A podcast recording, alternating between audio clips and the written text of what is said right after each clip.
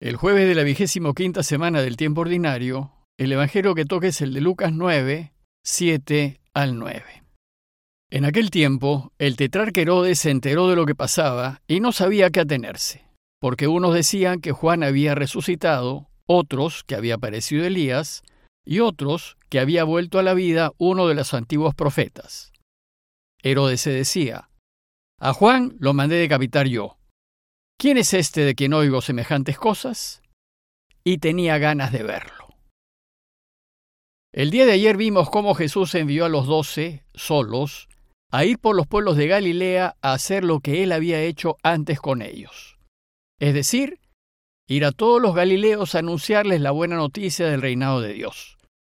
A decirles que es posible que el mundo cambie para bien, que es posible que el mundo sea mucho mejor para todos y que es posible que todos podamos ser felices. Pues si Dios llegase a reinar, el mundo volvería a ser ese paraíso de paz, de justicia, de fraternidad y de amor que Él deseó desde los orígenes. Y no habrían necesidades, ni sufrimientos, ni dolores, y hasta la muerte sería vencida. Y si esto hará cuando reine, ¿cómo pues no querer que reine? Entonces, para que el mundo se transforme en un paraíso, Dios tiene que reinar. Y si bien Él puede hacerlo solo, su deseo es que lo ayudemos. Dios ha querido, ha sido su voluntad, que de nosotros dependa que Él reine.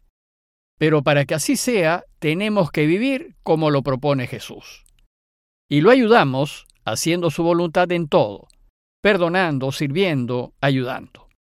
Lo ayudamos cada vez que tomamos una decisión en favor suyo, eligiendo lo que a Él le gusta, y eligiéndolo incluso aunque sea difícil y aunque no nos convenga. Entonces los apóstoles partieron a compartir con todos los galileos este mensaje de Jesús, y el Señor se quedó solo. Y aprovechando la ausencia de los apóstoles, Lucas nos cuenta el relato de hoy. Este relato llena ese espacio de tiempo que corre entre la partida de los apóstoles y su regreso, pues inmediatamente después Lucas nos va a contar acerca del regreso de los doce. Para entender mejor el texto de hoy, es conveniente recordar que los tres evangelios sinópticos se dividen en dos grandes partes. Una primera parte, en donde todo se desarrolla en Galilea, y una segunda parte, en donde todo se desarrolla a lo largo del camino hasta llegar a la ciudad de Jerusalén, y luego vendrá el desenlace, su pasión, muerte y resurrección. Estamos ahora en la primera parte del Evangelio de Lucas, en la parte de Galilea. Y el hilo conductor que atraviesa toda esta primera parte de su obra es la pregunta acerca de Jesús. ¿Quién es Él? Después, en la segunda parte de su obra, especialmente en el desenlace, Lucas va a responder a esta pregunta con toda claridad. Y si se fijan, hasta ahora todos los personajes del Evangelio se han venido preguntando quién es Jesús empezando por los de su propio pueblo, Nazaret, quienes luego de su presentación en la sinagoga, desconcertados se preguntaban, ¿pero este no es el hijo de José el carpintero? Luego, escribas y fariseos se preguntaron, ¿y quién se cree que es este que no guarda el sábado y hasta perdona? Cuando sabemos que el único que perdona pecados es Dios. Después, ante los signos que hace, los discípulos del Bautista le van a preguntar si él es el esperado o si deben esperar a otro. Pero, luego de resucitar al hijo de la viuda de Naim, la gente solo lo reconoce como un gran profeta. Sin embargo, Simón el fariseo duda que lo sea, pues si Jesús fuese profeta, sabría que la mujer que lo está tocando es una pecadora pública. Y hasta sus propios discípulos, luego de que calmó la tormenta, se preguntaron, ¿Y quién es este que hasta el viento y el agua le obedecen? En realidad, en toda esta primera parte, los únicos que lo reconocen claramente como el Mesías son los demonios que le expulsa y que gritan, ¿acaso has venido a destruirnos? Sé quién eres, el santo de Dios. Bueno, pues resulta que a esta larga lista de personajes que se preguntan por Jesús, se le añade ahora también el rey Herodes Antipas. Antes de seguir, una breve nota acerca de este rey.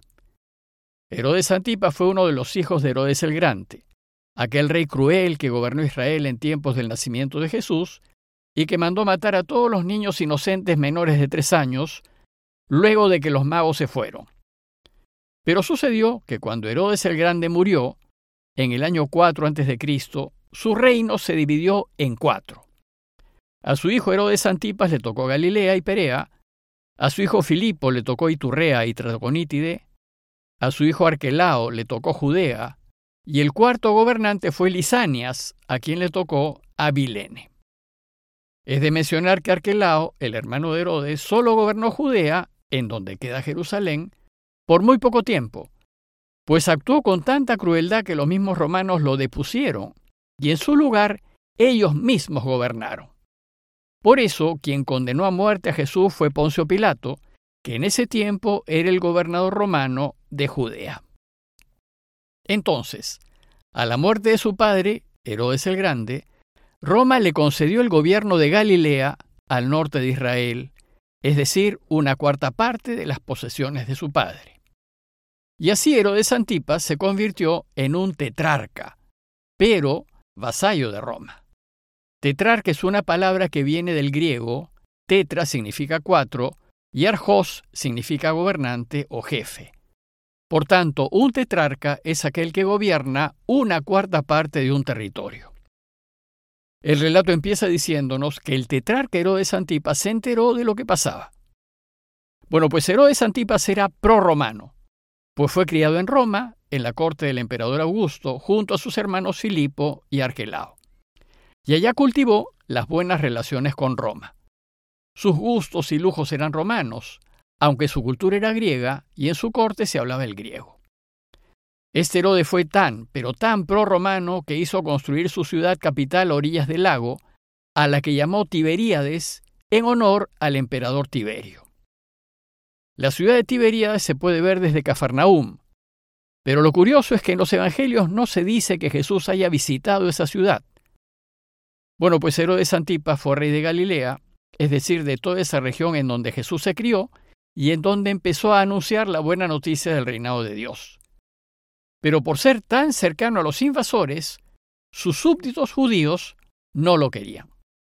Ahora bien, como saben, Herodes Antipas hizo matar al Bautista por capricho de su conviviente, pues había hecho una promesa y no quería quedar mal con sus invitados. Y lo hizo matar porque Juan lo criticaba por convivir con la mujer de su hermano. Bueno, pues el relato de hoy nos dice que el tetrarca Herodes se enteró de lo que pasaba. Y lo que pasaba era que Jesús andaba en su territorio curando y anunciando que Dios iba a reinar. Y ese anuncio tenía conmovida a toda la región. Los vasallos de Herodes se lo habían contado, y evidentemente esto lo tenía fastidiado y confundido, pues el tetrarca no quería competencia en su reino. Y por supuesto, no tenía intenciones de que Dios reinase en sus dominios.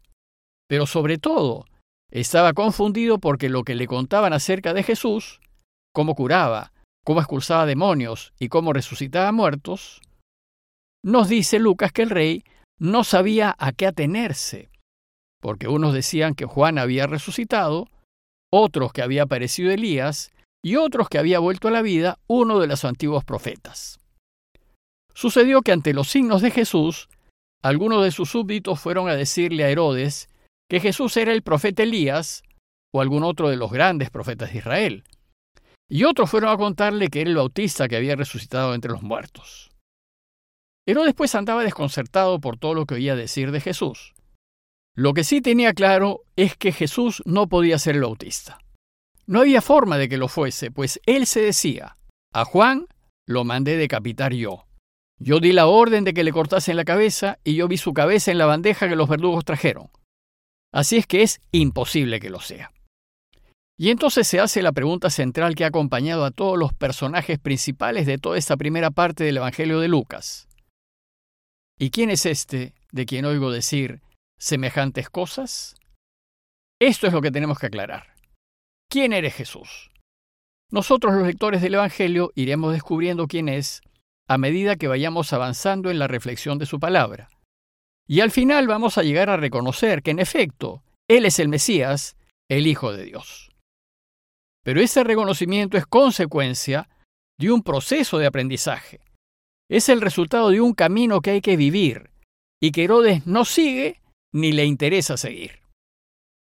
El relato de hoy termina diciéndonos que el rey tenía ganas de verlo.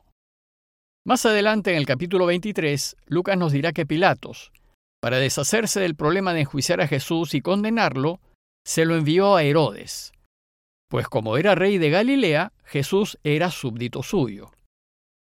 Y nos dice Lucas que cuando Herodes vio a Jesús se alegró mucho, pues hacía largo tiempo que deseaba verle por las cosas que oía de él, y esperaba presenciar alguna señal, algún signo extraordinario que él hiciese.